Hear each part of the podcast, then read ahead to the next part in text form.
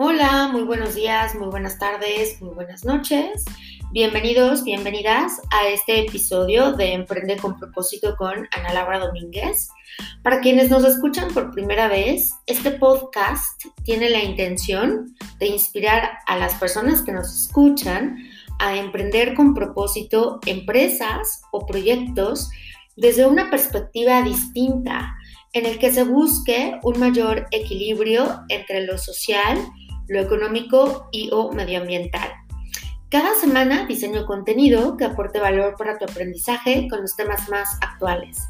En algunas ocasiones invito a algunos líderes, algunos emprendedores, algunos académicos eh, que nos aporten sus aprendizajes, sus historias, esto con la finalidad de rescatar sus perspectivas y podernos enriquecer los unos a los otros con sus eh, aportaciones. Esta semana me gustaría compartirte un tema que se me hace muy interesante y que está relacionado con el Objetivo de Desarrollo Sostenible número 12 sobre la producción y consumo responsable y que tiene que ver como con dos problemáticas eh, mundiales. Una es el tema del desperdicio de alimentos y a su vez eh, que hay bueno, que hay industrias como la restaurantera, y justo ahorita es de lo que voy a platicar un poco, em, que, bueno, eh, generan muchísimos desechos, pero al mismo tiempo hay una gran problemática de muchas eh, personas en el mundo que sufren hambre, ¿no? Entonces tenemos como que esos dos eh, problemas ahí que se contraponen, ¿no? Y bueno, para ello me gustaría compartirte una breve investigación que hice ¿no? sobre este gran tema, que es el desperdicio de alimentos. Y bueno, a este autor López Acosta, en, del 2019, enfatiza en su artículo de responsabilidad social en restaurantes que si bien la industria de los alimentos y bebidas es generadora de empleo y de ingresos a un país, también es una de las principales generadoras de basura y de desperdicios. Otro de los problemas que se encuentran dentro de este mismo y que los restaurantes forman parte del mismo es eh, precisamente el desperdicio de alimentos.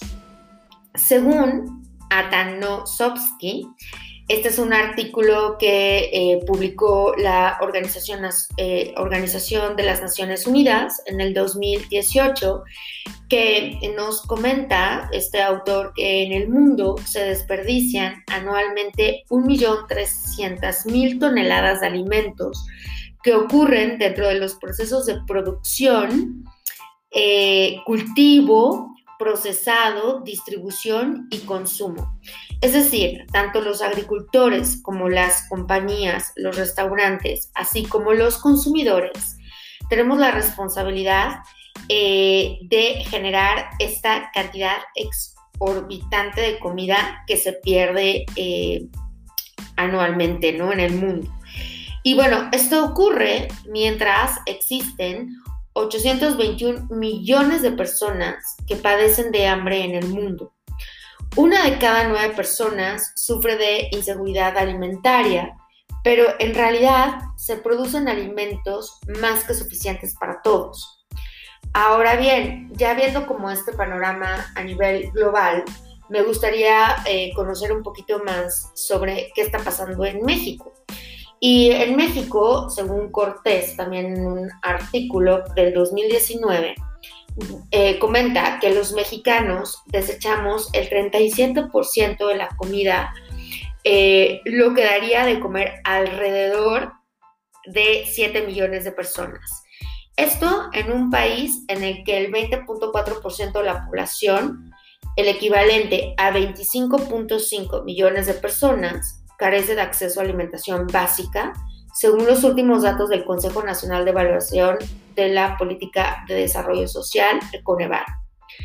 Ahora bien, eh, algo de lo que reflexioné a partir de esta información es que si este problema persiste, entonces, eh, si tenemos este exceso de desperdicio de alimentos que acaba en estos rellenos eh, sanitarios, porque pues no se eh, digamos, clasifican ni se reciclan ni se hace nada con ese desecho, pues esto en un futuro va a generar eh, plagas, ¿no?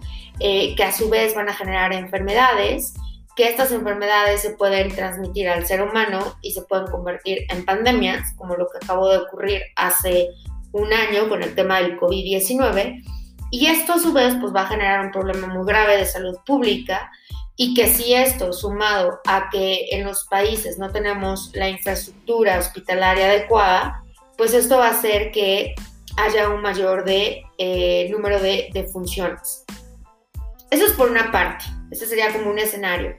El segundo escenario sería, a partir de, estos datos que les acabé de compartir, que si seguimos eh, comprando, consumiendo de la manera en, la que lo seguimos haciendo los, los seres humanos, eh, es decir, estar eh, tomando estos recursos de la naturaleza de una manera desmedida, ¿no? Esto va a seguir generando que haya empresas muy grandes, ¿no? que eh, sigan haciendo esta agricultura de monocultivo. ¿Por qué? Porque hay demanda, ¿no? Y si hay más monocultivo, pues va a haber más uso de pesticidas que contribuyan a matar otros animales dentro de este gran ecosistema, como lo estamos viendo hoy en día, que son las abejas, ¿no? Y que este ah, insecto es súper importante para la polinización y a su vez para que nosotros los seres humanos pues, podamos tener alimento. Y eh, obviamente si hay estos pesticidas y, y este monocultivo sigue y genera deforestación, pues eso va a generar que haya una pérdida de la biodiversidad. Entonces, eh, eso sería otro escenario. Y finalmente, algo que también reflexioné es que si hay menos alimento disponible para las personas que no tienen acceso a esta seguridad alimentaria, pues esto va a originar más hambre, ¿no? En estas personas. Y si estas personas padecen de hambre, eso va a originar una serie de enfermedades, ¿no? Que va a alterar su, obviamente, su, sistema eh, inmunológico, su calidad de vida. Y esto a su vez pues va a generar nuevamente un problema de eh, salud pública, ¿no? Y pues a su vez en un caso muy extremo pues estas defunciones. Entonces, ante todo esto que les estoy comentando, pues me di la tarea de investigar un poco en México quiénes son estos eh, líderes, ¿no? Que están ah, cambiando este paradigma eh, en la industria restaurantera, ¿no? Y también seguramente en los hoteles. Sin embargo, pues bueno, igual y, hago otro podcast que tenga que ver con el tema de la industria hotelera, que seguramente también están ahí generando algunas iniciativas.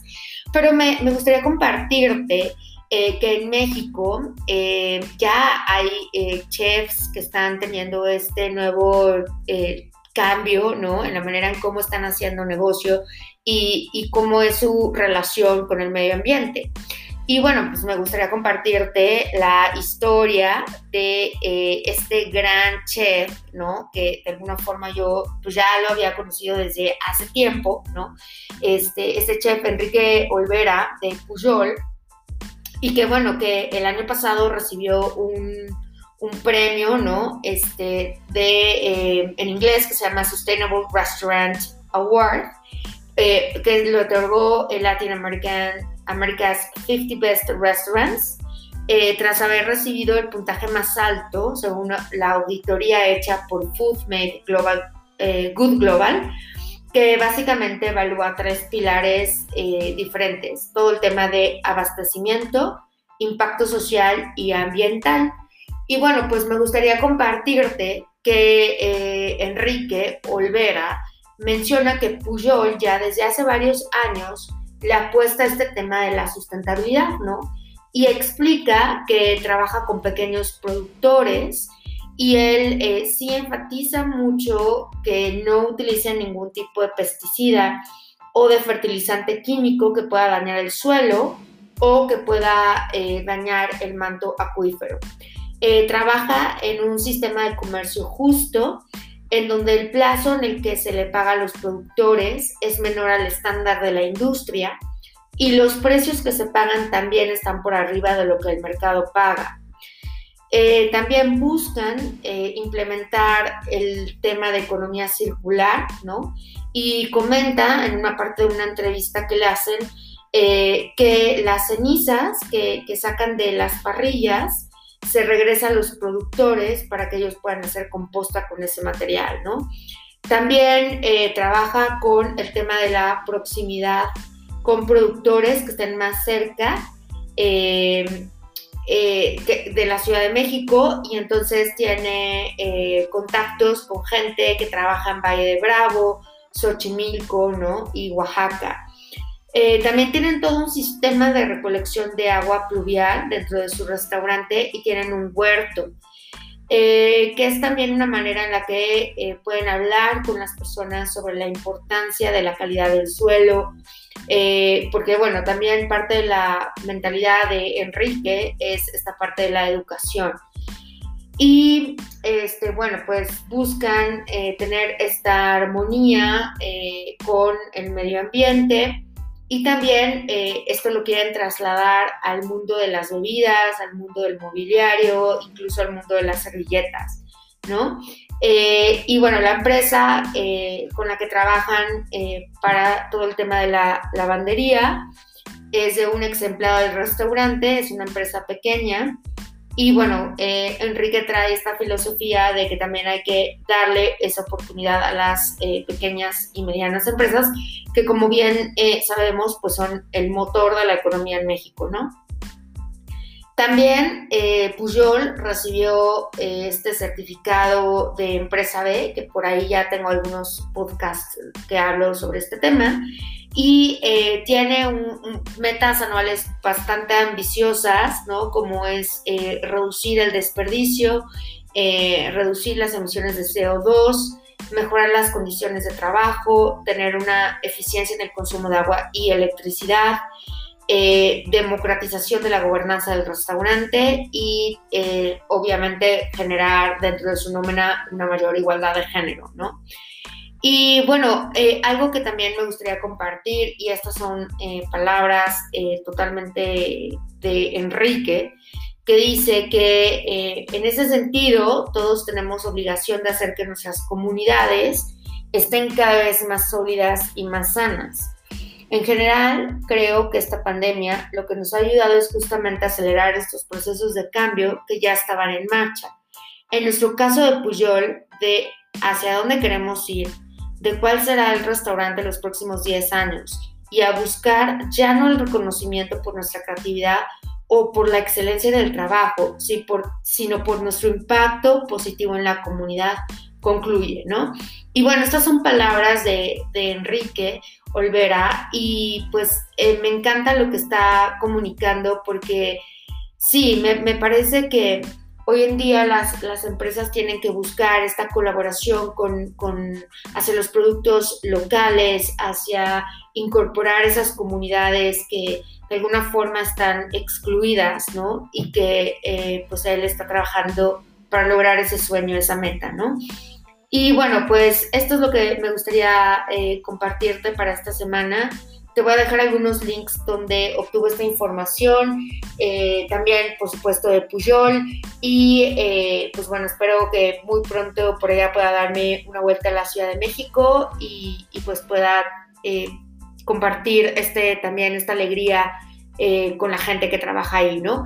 Y pues bueno, em, si te, si te aporto valor, pues me gustaría que me ayudes a compartirlo a más personas, a seguirme en mi cuenta de Instagram, en arroba Ana Domínguez 4714. También tengo una eh, página de Facebook de Emprende con Propósito. Y también me encantará escuchar tus comentarios, dudas, inquietudes, ¿no? Y bueno, pues te invito a escribirme a mi correo electrónico, que también lo voy a poner por ahí. Y pues bueno, te deseo que tengas una excelente semana. Y, pues bueno, te mando muchos eh, abrazos y eh, besos virtuales. Cuídate mucho y hasta pronto.